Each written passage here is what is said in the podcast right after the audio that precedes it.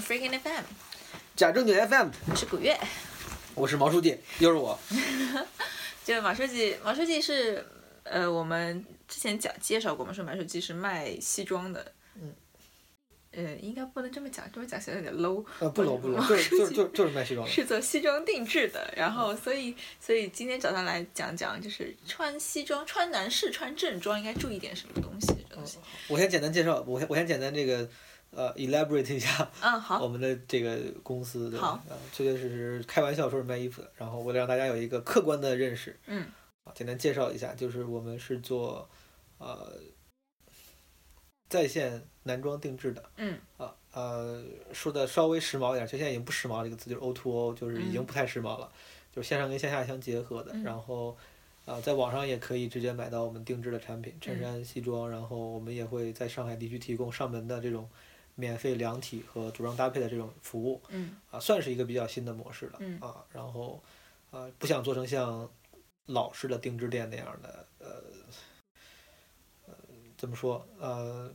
服务的客群比较小，甚至不太专业嘛。他们那种，他们那些师傅能做，但是你明显不够理解西装这种西方的这种西装文化，对吧？我们自己认为自己的优势之一就是啊，背景也比较国际化，然后这个团队大家比较年轻，然后呃，想提供给那些消费者一些比较对的着装的选择。嗯，就是不只是便宜，或者说或者是质量好，嗯，但是要对，这个其实是很难的，很多。上海据据传说定制店有两三千家，然后其中很多都是很土的土财货，嗯，可能手艺过得去，但是他并不知道西方的这种西装文化大大究竟应该是什么样的，对吧？这个时候他这个事情做的对本身其实对他们是一种挑战，嗯，对我们来说我们在做我们做了很多功课呀，然后自己自己也之前很多有留学背景，然后留懂这个事情，嗯，买了很多书，然后国外的原版书去研究这个事情，嗯，所以说怎么把西装就是这种啊。以及衬衫啊，这种男装、正装男装穿对，啊，应该是我们的一个优势，就是懂懂这个事情，在友商里面，在同行里面，应该也是我们的一个优势。嗯。啊，所以说，啊，还算是有一点资格跟大家分享一下在这方面的见解吧。啊。非常有资格。嗯。那那那你前面讲的那个西装文化，这个东西是怎么发源起来的？或者说？也没有说发明吧，我觉得。发源。呃，这个可能是历史学家的事情。就说句实话，我也不装逼，这个我不是特别了解。嗯。我只能说，西装大概就是维多利亚时期，甚至之前吧，在那个时候，就西方人的这种传统的着装着装方式嘛，就像中国人，啊，一个民族汉族一直，民国穿啊，民民民民国穿长衫对吧？然后什么那个汉朝穿汉服，然后清朝还有什么大褂这种，但是因为中国民族之多样，然后历史进程之复杂，民族融合之这个呃次数之多，导致大家的这个。从穿着到饮食到各种方面，其实一直在变，对吧？然后新新中国之后，大家开始穿西装啊，就是就是西方的这种文化融合起来，这也是件好事情，说明咱们比较包容。然后西装西方的话，肯定这个东西只是只是很简单，就是一种着装方式，从从很早十七八世纪流传下来而已。只是那个时候因为纺织技术的这个限制，那个时候很多就是刚开始粗纺的布，对吧？你现在看什么福尔摩斯大侦探福尔摩斯那个卷福的那个电影，他们都是那种退的嘛，苏格兰花呢。啊织的很粗的那种布，但现在很多人穿这个的话，都被认为是潮或者是复古，讲究。那个时候只是因为做不出精纺羊毛来 啊，做不出精纺羊毛，所以只能做这种粗粗纺的。很多你看那时候卖报的小孩都是穿的那种，啊，工人都是粗纺的啊，不是因为他们多讲究多么潮，只是因为那个时候都是粗纺的比较多。啊，反正这是历史背景了。我觉得这个对他们来说只是很正常的一个穿衣的啊一种衣服的样式，只是随着时代的变迁啊，更多的人加入了不同理解在里面。根据这个科技的发展，对吧？面料有更新的、更高的支数了，面料有更多的织法了，然后，然后这个时尚也在发展，然后各种的大家的审美和 taste 在发展，让这个很传统的一种西服装样式，有了更多的不同的穿法或者是啊搭配在里面。嗯。那那如果要把西装穿对啊，我不知道难不难，因为好像有一段时间也不是一直是这样，就大家都会嘲讽说，有时候西装穿的不好就像推销员。像卖地产的 kind of 这种，嗯，呃，是因为国内，我觉得从八九十年代开始，因为那个时候改革开放下海潮嘛，经商潮兴起，对吧？然后，也就从那个时候开始，大家普遍进入了一种唯成功论嘛，有钱的话就是屌，有钱的话就有资格去叫 not giving a shit，对吧？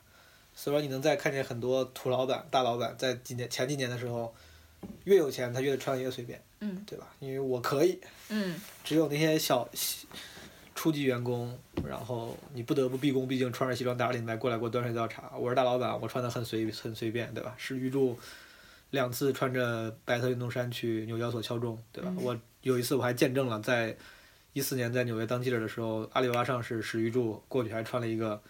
这个白色运动衫，嗯，啊，包括阿里巴巴上市这件事情，你就能看出来，很多中国的企业家穿的都很随便，包括马云自己，啊，他穿的那个西装就是一个休闲西装，不是很正式的，里面衬衫也是休闲衬衫，嗯，还穿了一个短袜。当时我还写过一篇文章说马云的着装，嗯，啊，西装配短袜是大忌嘛，说明他很随便嘛，不太懂这个事情，啊，就反正前几年的话，我觉得这种老一代企业家他们会不太注重这个事情，觉得这个事情。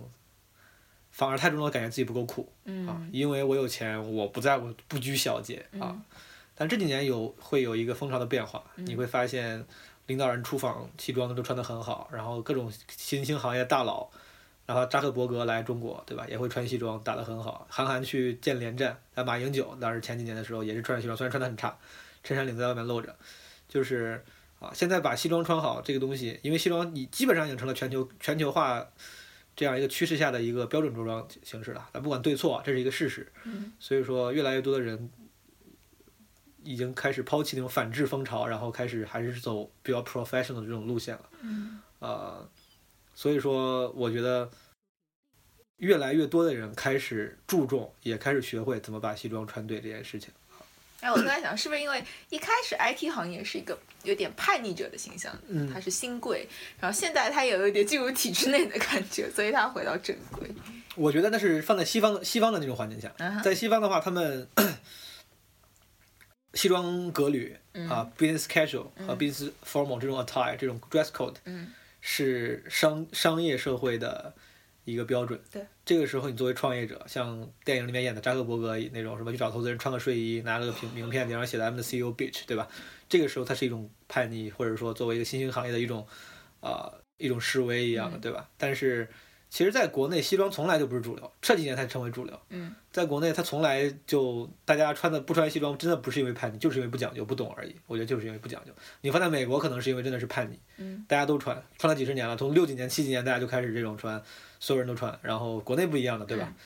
中山装，然后包括那之前，呃，开这个就八十年代之前穿那种什么叫什么的确良，什么牛津坊，对吧？然后，对啊，到九九十年代改革开放了，大家做生意的多了，有些人穿着很不合身的那种西装，那种加个包，那个皮带上系个大哥大，对吧？这种大老小老板这种形象才开始出来。再后来，小老板变成大老板，开始抛弃这种土的穿个不合身西装那种土的形象了，开始为所欲为，穿的怎么穿都行了。直到最近这两年又开始回归这种啊，跟国际接轨、走正规化的这种路线。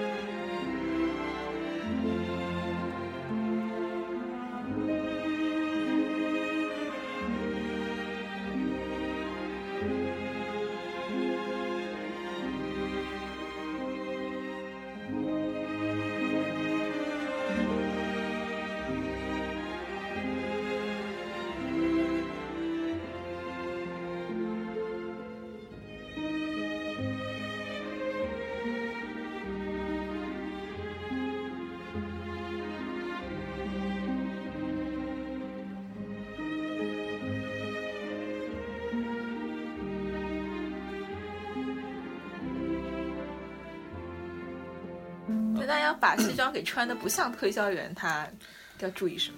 呃，我觉得合身是最重要的吧，主要是主要是第一是合身，嗯。啊，合身是呃目前还是普遍被低估的一个一个属性，嗯。啊，衣服的话，我们自己内部有个哲学，就是说合身第一，面料第二，牌子才排第三，嗯啊，你买一个很贵很贵的杰尼亚的西装，但是它不合身，嗯啊，它这个就会怎么穿就显得很低档。显得你不显得很很邋遢，对吧？嗯，啊，如果要是牌子很好，也比较合身，但是面料一看就是比如说化纤的这种，你可能也会显得比较低档。嗯，但是反正合身只要只要合身就显得你比较精神。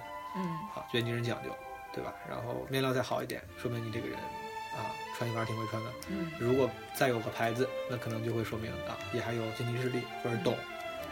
基本上这个顺序是从合身、面料和呃牌子三个三个这样排下来。所以说大家。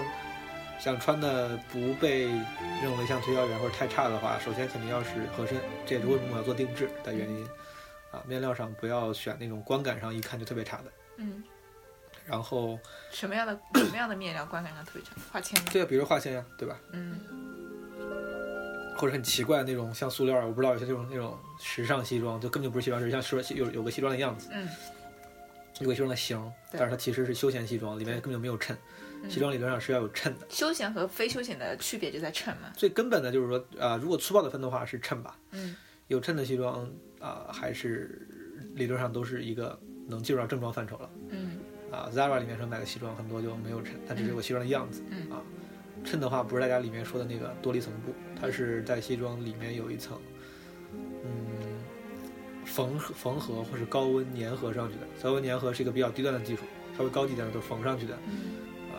一个纺织物啊，有个叫马尾衬，有些毛衬，嗯，是通过马尾的鬃毛呀，什么各种各样的这种这种或植物、动物的一些一些呃毛发或者纤维做成一个衬，它的作用在于固定这个西装的型啊啊，这也是为什么西装叫现代绅士的铠甲嘛，嗯，只有它这个衬做得好了，然后才能在有型的同时又比较飘逸，嗯，很多低档西装就是也有衬，但是这个衬是粘合上去的，就会比较僵硬啊。啊，你会感觉这个西装一看很僵硬，不垂坠感不自然，啊这种也是低档的标志之一。嗯，但至少它算正装，它是低档正装，不是休闲西装。嗯啊，另外一个为了穿的比较推销员，就是啊最直接的一个建议，就不要穿黑色。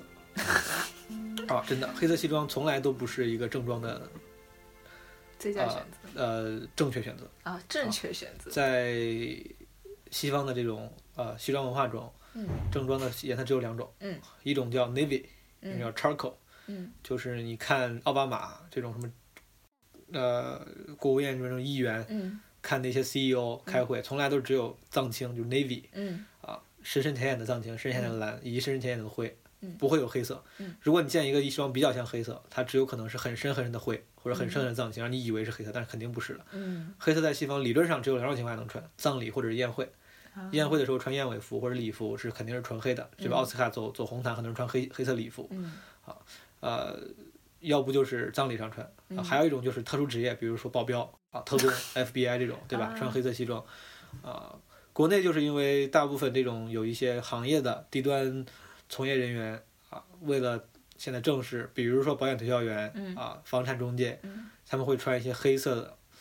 质感很差的西装，导致如果你也穿黑色西装，哪怕质感还不错，也会让人联想。所以说，既然黑色无论如何本来就不对，啊，那就建议我建议大家别别买黑色啊。这个我知道，这个可能很多人不这么认为，在中国认为黑色是一个庄重肃穆或者一个严肃正确的选择，保守选择，但其实不是的。我之前也是一个黑色黑色西装穿了四四五年，在大学的时候，后来发现这个其实不对。啊，真正要穿的话，应该是 navy 和 charcoal。你毕竟你去百度百科上搜一下习近平穿的所有西装，没有一个是黑色的，都是深色藏青或者这种啊。灰的好像都不多，主要是藏青。嗯，你看奥巴马穿的应该都是藏青跟灰。嗯，所以说不要穿黑色，款式上不要选奇奇怪怪的那种休闲西装款式，不要从 Zara 什么 H&M 买那种很奇怪的，比如说两粒扣、三粒扣，什么顶上还有暗色暗色花纹那种，让人一看很 low。嗯，就是买那种纯羊毛的啊，或者是说，呃，也不用纯羊毛的，反正就是面料质感不能太差，不要看上去像化纤的。然后，呃，不要什么奇怪的花纹，然后两粒扣很很正常的就行。不要三粒扣这种很老气的，然后两粒扣的西装很正常，基本上就能够摆脱像推销员这个东西了。然后颜色上不要黑就行了。嗯，哦，你说的好简单这件事情。嗯那西裤呢？裤子呢？裤子也是合身吧？我觉得现在大部分人主要是不合身，裤子是更容易不合身。嗯，我在美国见过一些，美国理论上已经算是一个。啊，西装文化比较，因为西方国家嘛，对吧？已经比较成熟的国家了。嗯。但是美国又又被人以这种不讲究而著称，跟欧洲相比，对吧？所以说很多人你看他们穿西装，西西裤肥肥大大的，很多你看那些电影里面，甚至是真实的新闻报道里面，都是一些什么哪个公司老板啦、企业家啦穿的那种裤子肥肥大大又过长、过肥、过大，不合身是不好看的这个根本，就是最主要原因。嗯，啊，只要你裤子合身了，不要被抱太紧，对吧？抱太紧的话，显得像 gay gay 的，也不知道他妈你是干嘛的。啊，就是比较合身、修身的情况下，西裤一般不太会出错，不要太长。之前我们的想法一般就是西裤的话会在鞋上会堆几个褶。嗯，就是会稍微长过脚踝，会在鞋上会会会有几个褶，稍微长一点的，是正确的。嗯，最近这几年稍微这个潮流有有变化，就是一些流流行一种叫 no break。嗯，啊，有几个褶叫 full break。嗯，啊，no break 就是基本上西裤到你脚踝刚刚停住，一个褶都没有，就是没有长到堆在鞋上会堆个一两个褶那种，没有，脚踝正好没有褶的时候停住。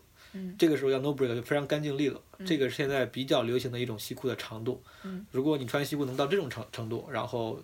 上面小腿、大腿、屁股都比较合身，啊，基本就没有任何问题了，啊，当然 no break 的话，就是你坐下来的时候，裤子会短出来一些嘛，对，那然后会露出来袜子、脚踝，所以说一定要穿长袜，嗯，啊，这也是为什么，啊，我之前刚买的时候买那个西裤，其实我的西裤都都都已经不是 no break 了，就是比 no break 还长一点，嗯，我都感觉短，因为之前穿惯了不合身的长西裤，嗯，总感觉露出来了好多脚踝，后来才知道这样其实对着的，然后而且本来也是因为你要穿长袜，当时我也不知道自己要穿长袜，啊。当时在上大学的时候不太懂，所以说西裤的话，长度不要太长，然后合身度稍微好一点，然后配上一个，呃，符合场合的长袜就比较对了。什么颜色的哦长袜或者什么款式的长袜是符合长？长袜就大概就是到小腿小腿中部这种，就标准标准的正装袜，颜色，呃。正规场合的话肯定是深色嘛，对吧？嗯。不管从黑啊到蓝啊灰啊，嗯。哪怕有一点点花纹也 OK。就是如果正常正常这种商务场合的话，嗯。啊，千万不要穿白袜子，这个应该大家都知道啊。嗯。啊，反正就是穿西装一定不能穿皮鞋，一定不能配配白袜子。啊，然后这个世界上目前来说，呃，除了 Michael Jackson，没有人能够打破这个规则，没有人这个对，啊。你可以不用在乎这个，因为毕竟这个所谓的着装礼仪都是人规定的嘛，也都是一些社会的给强加于世人的这样一些规范。理论上你可以不遵守，但是如果你有能力，你有自信，能够承担别人的 judge 的话，你可以你可以不用 follow。但是理论上，人都是社会动物嘛，你是要看别人的想法，所以说尽量还是在你没有实力能够去引领潮流的时候，还是在潮流这个这个框架内进行一些创新比较好。啊，比如说要是习近平开会，肯定是纯色、深色、深蓝的这种袜子，对吧？但是你要是一些金融公司啊，比如律所、年轻人，啊，这个时候很多我很多朋友在类似商务着装里面会选一些有花纹的那个袜子，嗯，因为你西装已经很正式了，我需要在一些细节上体现我的个性，嗯，啊，袜子上可能是那种条纹的，横色横的条纹的，是彩色的，嗯，啊，不用太花，但是是那种，啊，比如比较保守的大地色的这样几个不同颜色的这种组合，啊，也有也可以穿很花的，这个可以在。啊，非工作场合的时候配西装，休闲西装穿啊，反正，啊，总的来说就是正式场合里面选一些比较深色的袜子啊，没有条纹的肯定是最正式的，嗯，啊，有花纹的，呃，可能会，啊，稍微加点性格在里面，嗯，呃，更花的只能在非正式场合穿了。那衬衫呢？衬衫的穿法，是西装里面只能穿衬衫？呃，正式场合肯定是了，嗯，但是。经常会有人在西装里面穿一个 T 恤，圆领 T 恤，对吧？嗯。建议不要穿尖领的 T 恤，就是鸡心领的。嗯。因为太 gay 了。啊，很多甚至西装设计师，比如 Tom Brown 这种西装设计师，很有名的，他们自己也会在里面穿个 T 恤，因为他们设计师嘛，就他们不想穿的像像金融公司的交易员一样，穿的很很，穿个西装啊，穿个衬衫打个领带，对吧？我跟我犯过这种错误。我之前在纽约的时候去过一次纽约时装周。嗯，你上次讲过了，你不要讲了。哦，对的，我就是说，就是我穿的很正式嘛，这件事情我穿的很正式嘛，然后，呃，这可能就是时尚界所不能容忍容忍的嘛，就是觉得很很很，呃，没有创意的一件事情。很不时尚。对，很不时尚的一件事情。嗯。啊，大家穿的时候，同理，就是说，在我那个场合里面。我平常的场合里面采访，然后见去金融公司商业场合，啊，衬衫几乎是一定的，你不可能在上班的时候穿一个 T 恤过去，啊，但是西装配 T 恤是一个完全正确的选择，嗯在非正式场合是一个完全正正确的选择，甚至是我建议可以尝试一下的，嗯啊，因为你有西装外套，然后适合拍配配 T 恤，嗯在周六周日出去跟比如跟女朋友约会的时候干嘛的时候，其实你可以尝试就穿 T 恤，不要穿衬衫，嗯啊，会显得会更。更 casual 一点，而且这种感觉会更不一样。那如果我穿圆领 T 恤的时候，我下面能穿运动鞋吗？可以啊，可以。嗯，可以的呀。韩国看很多韩剧里面，感觉很多那种所谓的明星都这么穿。不看。韩剧。啊，我也我也没怎么看过，我是看看剧照，好像很多人这么穿。嗯。然后，运动鞋配牛仔裤，上面上面这时候西装就不，它就你穿的就不是西装套装了，你只是穿了一个西装外套叫 blazer，这个时候就你穿就不是 suit，就是一个 blazer 而已，就是一个外套，只是你的外套正好是个西装啊。嗯。啊，但是这个没有定论，我这个说也只是咱们聊到这儿一个非常啊。怎么说比较粗暴的一个结论吧？理论上具体问题具体具体分析。但是如果非要说的话，就是，啊，可以这么穿，没问题的。你配运动鞋、配牛仔裤、配 chinos 这种卡其裤都 OK 的。嗯嗯。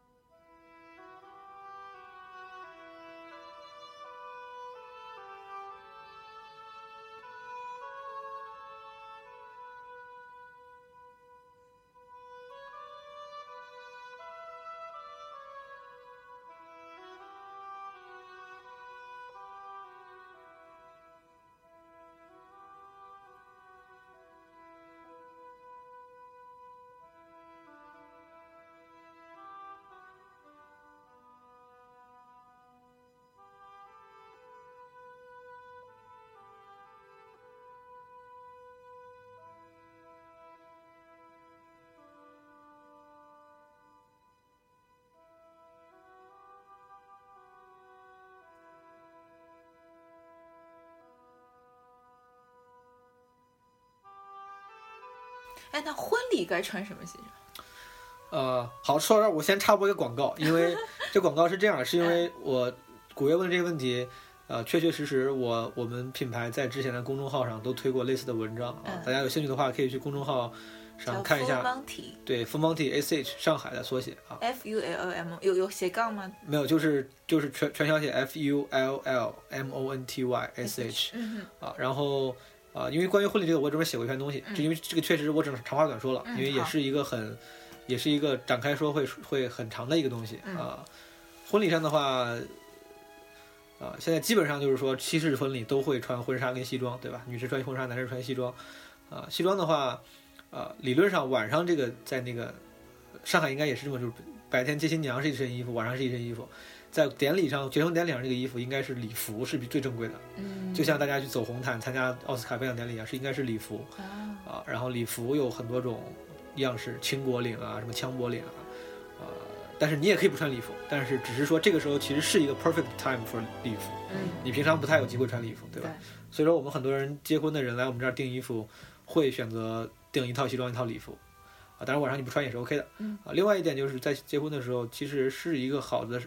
一个比较好的机会，让你来尝试平常不会穿的西装的这样一个机会。嗯，比如你平常都是上班穿比较偏深色的、灰色的、藏青色的。嗯，你在结婚的时候可以尝试，比如穿白色的，比如说浅灰，甚至，呃，黑色。黑色是礼服嘛，就可以穿。然后，呃，格子呀，那种比较大的大格子呀，蓝色格子这种，平常你上班，老板会觉得你浮夸，对吧？但是结婚的时候，呃，这也是共就是。国国内外都有共有的一个一个认识，就是说结婚这个东西是这个婚礼是属于你的，嗯啊，你可以对，你可以趁机来展示一下自己的这种性格跟个性啊。我也建议大家，如果愿意的话，在这个大家都不要穿愿意的话，这这这这在在这个时候可以可以尝试一下平常不会穿的这些西装的款式啊。对，呃，记得还有一个就是记得别撞衫就行了。你穿的太普通的话，万一跟哪个宾客撞衫了，会很尴尬。哦，啊，这也是为什么我们建议你们要定制，对吧？定制的话不太容易撞衫，然后，然后跟那个伴郎也安排好，不要让他们的衣服跟你太相像，嗯，就行。国外很多人他们在他们会新郎跟伴郎是一套，但是会有点不一样。比如说同样一套西装，但是新郎有马甲，伴郎却没马甲，或者是那个同样的一样的西装，就像就很统一，但是伴郎都是白衬衫，新郎是个比如说紫色衬衫。我打个比方啊，就是。会挺不一样的，比如说伴郎全是白色领结，我是一个红色领结，嗯，就是这这个伴郎跟新郎的，呃，服装搭配其实也是一个挺有意思的一一个一个学问啊，一个设计啊，这个东西讲究的人可以在上面花花功夫。嗯，哎，这么讲有意思。哎，还有就领结和领带的关系啊，我一直搞不懂，就是好像领带也可以做成领结的样子，是吗？我据我所知，应该是两回事儿，就领领带就是领带，嗯。领结一般是配礼服穿的，嗯，啊，啊，也有一些比较老派的人领结，就是像就是这个蝴蝶结，就是喜欢平常戴的啊，有这样的人。如果你看美剧，比如说《Newsroom》，嗯新闻编辑室里面那个 Newsroom 的那个那个集团的那个总裁嗯老头儿，就是穿西装配个领结，对吧？嗯很很老派、很绅士的一种穿嗯穿法，是个对的穿法。反正目前来说，基本上就是领带是正装的标志，那领带应该到什么位置？呃，皮带上嘛，皮带扣上面一点点。嗯啊，这个也是怎么说啊、呃常规规范这么规范，你稍微长一点、短一点也 OK 的。嗯甚至现在有很多很会穿的国内西装圈的人，啊，就是所谓的西装界的玩家，你知道吗？就像他们有有一帮人，他们把他们玩西装就像玩表、玩车一样，就是会花很多钱在上面，不是因为工作需要，就是因为喜欢，啊，去盯着各种西装。很多人现在把领带到肚脐眼，就就是会很短，不懂的人一看就觉得故很短，但是人家可能是故意的，对吧？但这种人因为比较懂，他们已经拥有了去解释权。对去在 develop 自己 style 的这个这个权利啊。你自己的话，反正在通常情况下，我也不被人误解，嗯还是不要故意去做一些让人以为是错的东西嗯啊。一般领带就是在肚脐眼以下、皮带扣以上这个地方比较合适，就不要超过皮带会比较合适。嗯。那一般穿西装，它里面的衬衫应该穿什么颜色？呃，除了白色之外，这个不好说哎，这个我能穿黑的吗？这个没有什么规规则，但是就是个人偏好吧。但是如果非要说一个规则的话，就是衬衫颜色一般来说会比西装颜色浅。啊，你很少见黑色衬衫配一个蓝色西装，大部分都是外面一个西装，里面是个浅色衬衫，白色、蓝色，对吧？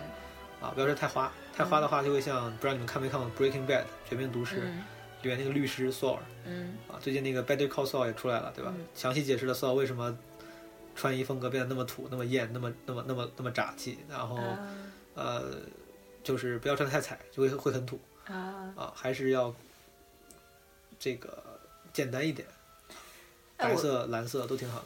哎，我看我我我看过一个人穿西装，他的面料很诡异，就是嗯怎么说，就是这个面料不像常规面料。嗯，你们有见过吗？不要面料面料挺多的，我不知道你说的什么，天鹅绒吗？还是啊，可能是对对对，啊、有可能的，有可能的，有有类似这种衣衣服就是适合只在一般场合穿吗？肯定不适合呀，对吧？嗯呃，你可以穿呀，我说不适合是指的是在别人的如果考虑到别人的这个 judgment 的话，对吧？这个东西你很好看，是啊，哪怕你穿上也很舒服，也很合身，你穿了一个天鹅天鹅绒的西装，你觉得很好，你觉得很很喜欢，那你穿去公司，别人会觉得我靠，你这人是神经病吧，对吧？呃，考虑到社会评价的话，这个这种衣服当然是不建议在常规场合中穿。嗯，包括你看《我是歌手》，李克勤经常会穿一些很花的西装，对吧？然后张信哲呀，他们？这种能算西装？对，这种也算西装，但是可能就是休闲西装或者是舞台感很强的西装，这种东西就是舞舞台上用的。嗯，反而就是黄致列穿过几次西装，反而都是一些现实生活中也可以穿的，很常规的双排扣、单排扣的那些西装，就是纯阳光面料的，你一看就属于是常规生活中穿，你也觉得 OK，嗯属于是看感觉会比较跳，但是感觉嗯 OK 的。你要是穿个张信哲那种什么金色的西装，或者穿个李克勤顶上很花那种，那完全不可能嘛，就觉得嗯太、太花了。这个东西也只能在舞台上穿一下，嗯对吧？所以说类似这样的西装，不属于正装范畴之内，他们嗯属于特种西装啊。哦，嗯我也觉得，就这种衣服，谁正常穿出去要吓死，无论它是什么价位的。对，要不别人就觉得你是洗剪洗剪吹吧。同样李克勤的一身西装，别人穿上去，穿你在 T 台上走可以，你在舞台上穿可以，嗯，你在路上穿着走，别人就觉得你很 low，觉得你不会穿。对吧除非你是明星在路上走还行。对，西装还有一些其他的衍生产物，比如说短袖衬衫，嗯，这个东西，短袖衬衫，嗯，我们之前也写过一篇文章去讲这个短袖衬衫到底是好还是不好啊？大家感兴趣的话可以看一下。呃，理论上归根到归归根到底，如果只说一个答案的话，就是尽量不要这么穿。啊、短袖衬衫很土啊，它本来是制服，起源是于各种就是各种制服，嗯军队的制服嗯，然后美国比如说一些政府工作单位的制服，嗯税务局啊嗯这种什么，你现在想想什么城管啊、当兵的呀，都都是短现在是短袖衬衫的制服嘛，对吧？作为制服，它是一个很正常的一个选择啊。然后呃，在美国什么这种 IRS Internal Revenue Service 这种嗯工作里面的很多那种柜员都穿的是短袖衬衫，就制服是 OK 的。嗯但是作为正装，短袖衬衫是不太正式的，主要是土。嗯我们当时为了写这篇文章，查了很多资料，发现之前很多电影明星，很多几个电影明星穿过，但是因为人家是明星，然后而且本来就很会穿，就是属于极个个例穿出来之后也不让人让人觉得土的，嗯大部分人穿短袖衫都会觉得很土。嗯，我们建议的是穿长袖衬衫，然后如果热的话，把袖子给挽起来。然后挽袖子的方法也有好几种，这个大家可以找我们之前的文章。你们文章好多。因为这个这个没法讲，因为这个需要需要有这个动图。对，有图，我们这个没法讲。嗯。啊，就是挽起来会比较好。短袖衬衫本身会。会显得土啊，会有点像麦当劳的这个店长，然后 有点像金正恩，对吧？就是 对，所以说，如果你如果不是这些这些范畴里的话，建议你千万不要碰短袖衬衫。嗯。我之前在美国实习的时候，当时在基金公司，我有两件短袖衬衫从国内带过去的，夏天我就想穿着比较凉快。嗯。然后我就发现公司没人穿。嗯。啊。他们也不是说真的就觉得，他们不是说那么懂，说知道这么穿不对，是因为美国就很少见这种短袖衬衫，很少啊，就没有人卖，就是短卖的很少，除了那些制服。然后我当时就问我那个带我那个人，我说短袖衬衫 OK 吗？他自己好像是第一次被问问到这种问题，他自己没想过，好像就他想了想了很长时间，他说应该 OK 的吧？他说我想不出来为啥这个事情不 OK，但是他们就不穿，因为他们没有啊。短袖衬衫这东西在国外相对来说比较少，呃，国内的话就是感觉是一个本土化的一个产物。啊，因为我们太热了。对，年纪大的人因为觉得这样穿舒服嘛，大家就是舒服至上嘛，对吧？对。理论上西装是不太舒服的嘛，但是国外的话它有一个 dress code 在，嗯。国内的话大家舒服至上，凉快怎么来，然后怎么舒服怎么来，所以说短袖衬衫大行其道啊。但是对于对形象有讲究的年轻人来说，我的建议是不要穿啊，没了。嗯，还有那个穿西装，你因为我看到，因为你们文章真的挺多的，我看到一篇文章讲油头的，嗯。就我还挺好奇啊，为什么为什么会有，就是会有穿西装要打油头这种讲法？也没有，也不是说这不是个规定了。嗯。这这就是最近 fashion 的一个风潮吧，就是复古潮嘛，对吧？油头这种西装头的东西其实很早很早流行的嘛，对吧？你看电影的话，上一九什么二几年、三几年什么，大家都会留这个，对吧？九十年代、八十年代时候，什么小虎队出来留这种头。零几年的时候，大家觉得很土很土了，对吧？但是这几年突然又出来了，又回来了，啊，呃，我不知道是不是因为贝克汉姆引领了这个，贝克汉姆总是会引领发型的潮流吧？